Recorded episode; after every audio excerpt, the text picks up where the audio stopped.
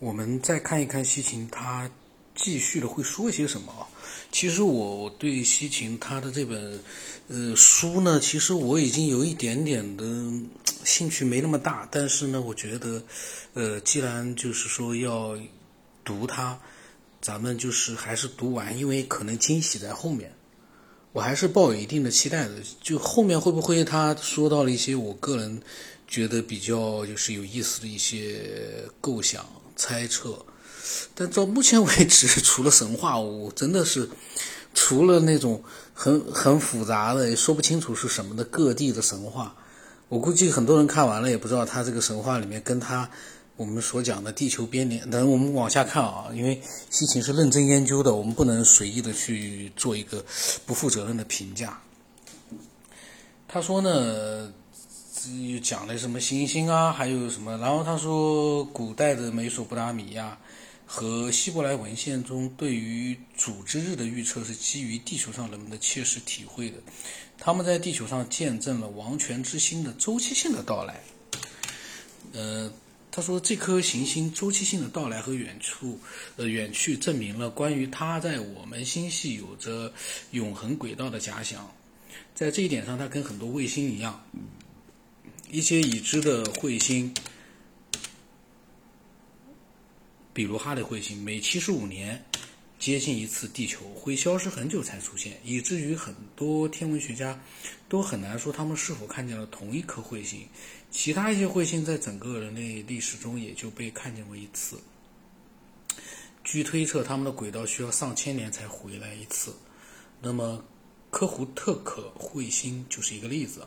它在一九七三年三月被首次发现，在一九七四年的时候，飞到了离地球七千五百万英里的地方。此后呢，很快消失在了太阳之后。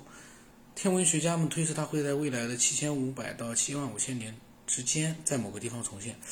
他讲的彗星，我倒觉得挺有意思，因为，呃，以前没有考虑过，就是彗星，比如说哈雷彗星，七十五年接近一次地球。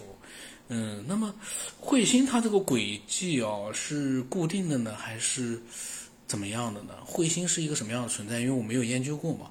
嗯，以后有机会的话呢，要要深入了解一下。然后他说，呃，科胡特可卫星彗星呢，要等到未来的七千五百年到七万五千年，然后再在某个地方重现。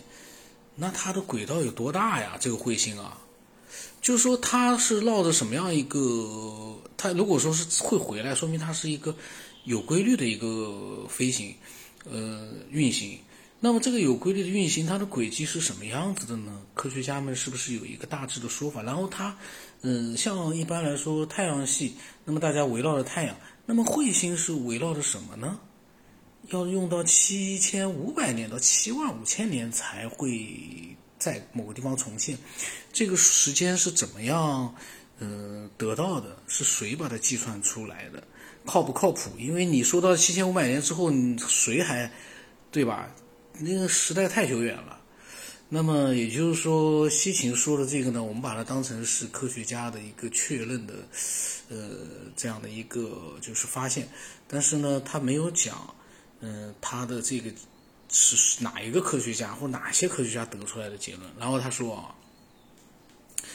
人类和第十二个天体的周期再现与消失的亲密联系来自于这样的观点，就是它的轨道周期比计算中，呃，科胡特可的周期要小。如果这样的话，为什么我们的天文学家从来没有意识到有这么一个行星的存在呢？事实上，哪怕只有科胡特可下半部分轨道一半大小的轨道。也将让第十二个天体比冥王星到我们的距离多上六倍。如果它只是反射太阳光，这样的行星是不可能在这样的距离下从地球上看见的。实际上，土星之后的行星被首次发现，并不是通过观测，而是通过计算。天文学家们现在已经知道，行星的轨道是受其他天体的影响的。这其实不失为发现第十二个天体的方法。现在已经有了对第十大行星存在的推测。什么意思啊？第十大行星存在的推测，它同样是看不见的，而是从某些彗星的轨道上被感觉到的。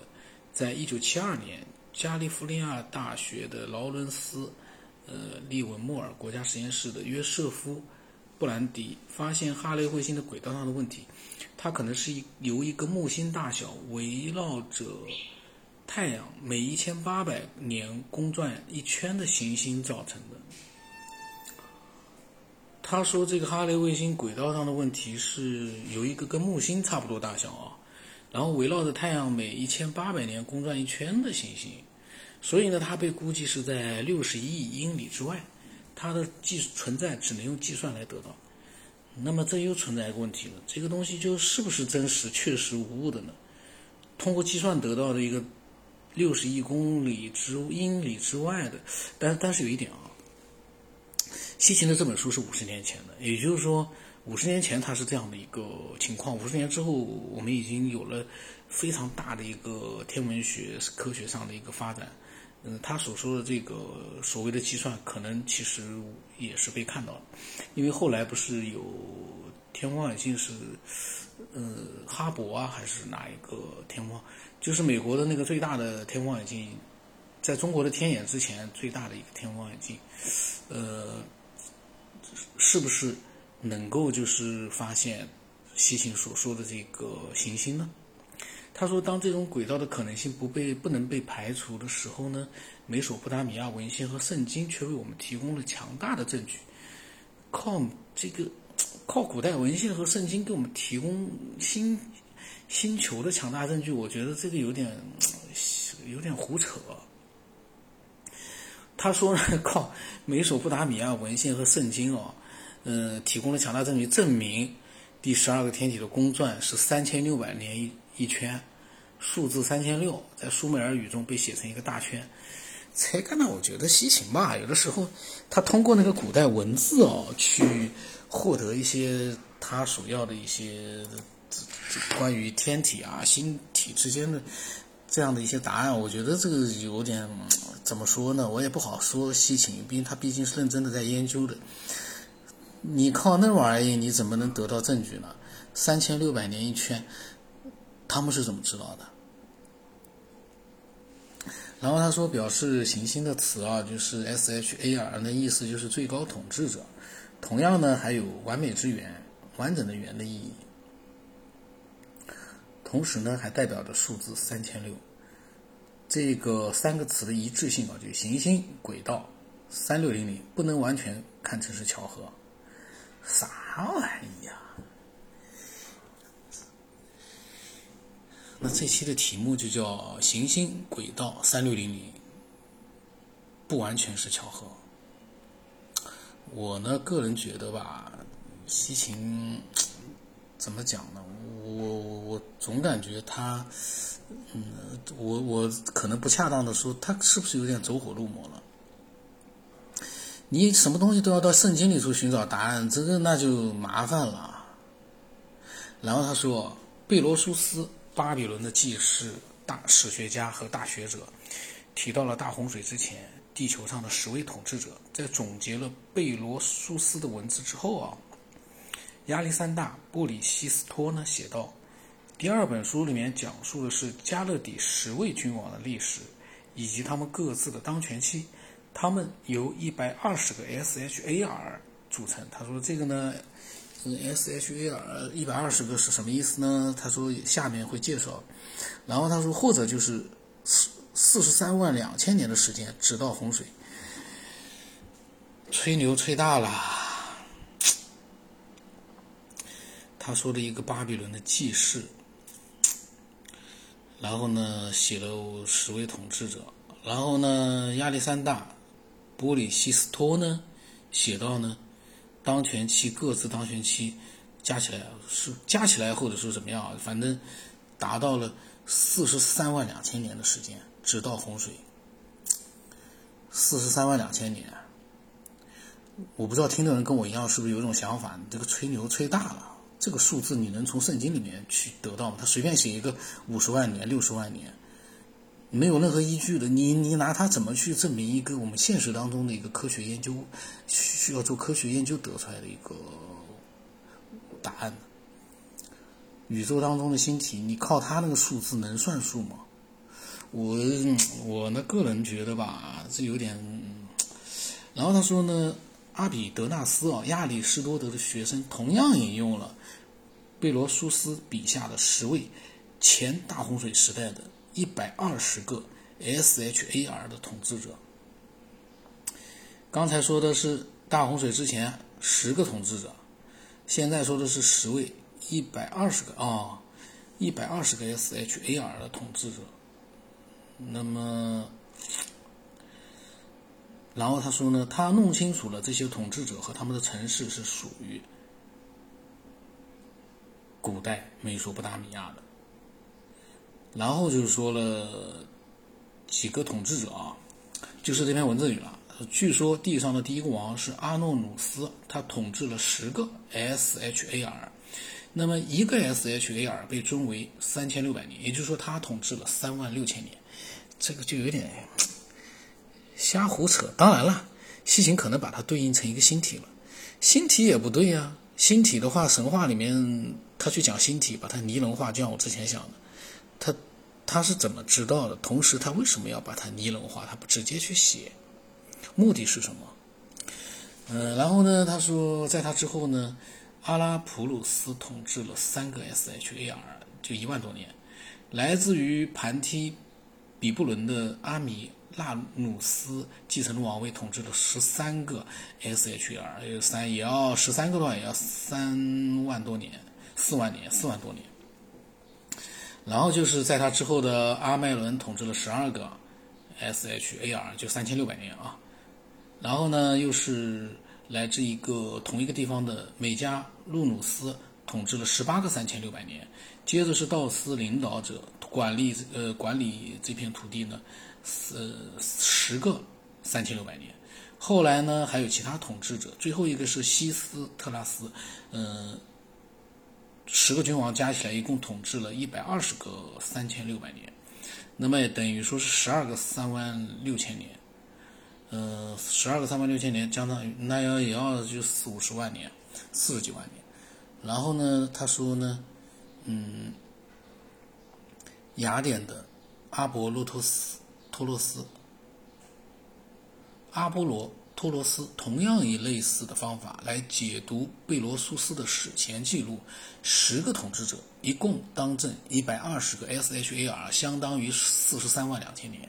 而且他们当中的每一个的当政时间都是按照呃一个 SHAR 是三千六百这样的单位年来计算。我呢不知道该说什么了。嗯，然后呢，就是下面呢，他还是要写一个，就是随着苏美尔学的兴起呢，贝罗苏斯所指的古书被发现并被破译了。这些苏美尔国王清单很明确的记录了十位前大洪水时代的统治者，他们从王权由天国下落，开始统治地球，一直到大洪水淹没地球。那么。这个里面呢，又后来又讲到了一些数字啊，它的计算啊，就是统治了多少万年都。这个说句实话，我也不知道他们是。然后他说，一份被称为 WB 幺四四号文献的书面的国王名单，记录了五个地点或城市的神圣统治。第一个城市艾利都有两位统治者，文献在他们两个人的名字前加上了前缀 A，意思就是先祖。当王权由天国下落，艾利都先有了王权。在埃利都，阿努利姆成为王，统治了二万两万八千八百年。阿拉加尔统治了三万六千年，两位王统治了他六万四千八百年。之后王权传了出去，那些地方的统治者被称为伊恩或者主。然后呢，他说呢，我扔下埃利都，他的王权被带到了巴蒂比拉。在巴蒂比拉，恩门路安娜统治了四万三千两百年，恩门加安娜统治了两万八千八百年。圣杜姆斯统治了三万六千年，这三个王统治了十万八千年。这个东西说句实话，这以我们的现实，我感觉是十万八千年还差不多。这个东西，唉，但但是呢，嗯，西行可能会把这些年份哦，把它就是联系到星球的一个。这个就对我们人类来说呢，这个统治几万几万年呢，我觉得是不切实际。但是你要是按照星体、星球啊、天体升上去的话，那就太少了，那都是亿，按亿来算了。所以这个东西啊，你去按照一个古代的不着边的，说不定都是瞎扯的一些文献，你把它当成个事儿，你去研究似是而非的一些图画，似是而非的一些编造的语言，你把它当成了一个证据去研究现代的一些宇宙学，这个我就觉得吧，当然这个这个不能这样子，嗯，我觉得不能这样子，就是说把西秦的一个。嗯，非常用心的研究啊，就把它直接给抹去了它的一个作用。我还是往后，我们还是往后继续看啊。然后他说呢，清单上接着列出了之后的城市，就是拉拉克和西巴尔，以及他们的神圣统治者。最后呢是苏鲁帕克，一个有着神圣血统的人类是那里的国王。这些统治者长得不现实的、长的不现实的统治时间呢，有一个很显著的特点，无一例外是三千六百年的倍数。这个就更加不合适。不不合常理了，每一个统治者就正好都是三千六百年的倍数，这个简直是我，个人感觉啊，有点怀有点疑惑。